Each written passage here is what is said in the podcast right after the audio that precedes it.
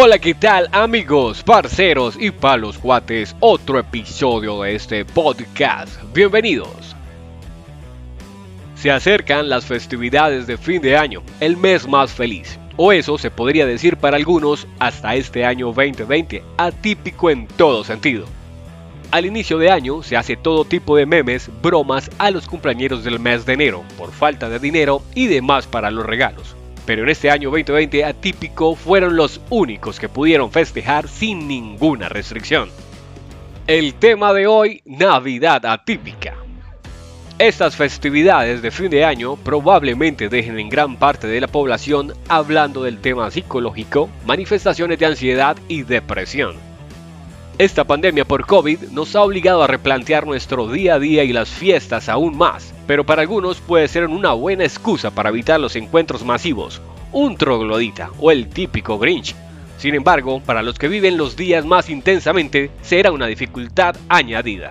Se habla de estar en una segunda ola de contagios que por la celebración desmedida de algunas personas, reuniones masivas, fiestas clandestinas y celebraciones prohibidas, tendríamos una tercera ola a mediados de enero del 2021, dejando abierto la prohibición de manera obligatoria del encierro total para la población.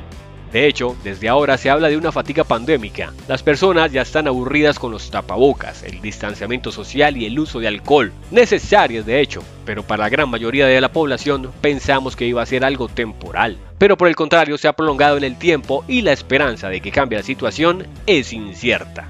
La Navidad está asociada a la alegría, encuentros familiares, reuniones con amigos, celebraciones que deben quedar aplazadas para algunas familias que en este 2020 sufrieron la pérdida de un familiar por este virus que aún no se controla. Es necesario entender que estas fechas deberán ser más íntimas, con celebraciones pequeñas y con todas las medidas de bioseguridad.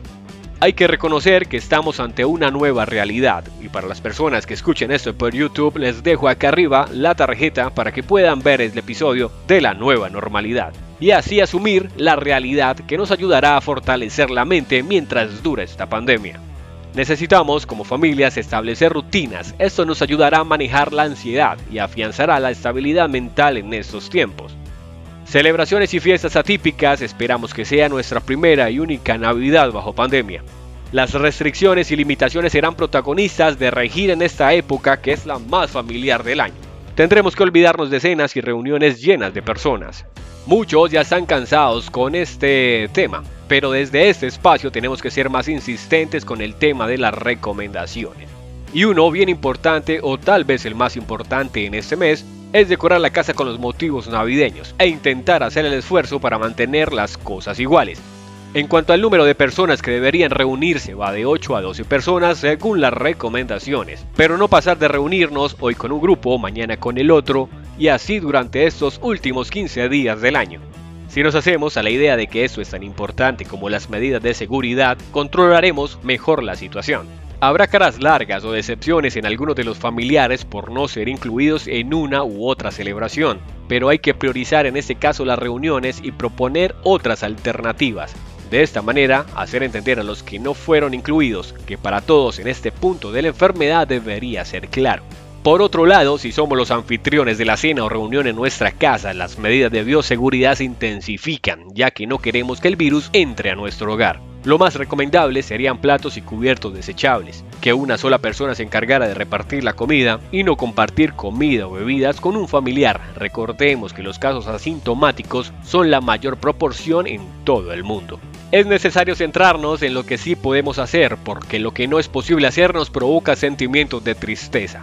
Es por eso que las videollamadas deben seguir siendo protagonistas, para poder juntar de manera virtual un mayor número de personas, como en el brindis de Navidad y celebraciones de Año Nuevo. Porque se acaba el año, pero la vida debe seguir y si estamos con buena salud, pues mejor aún.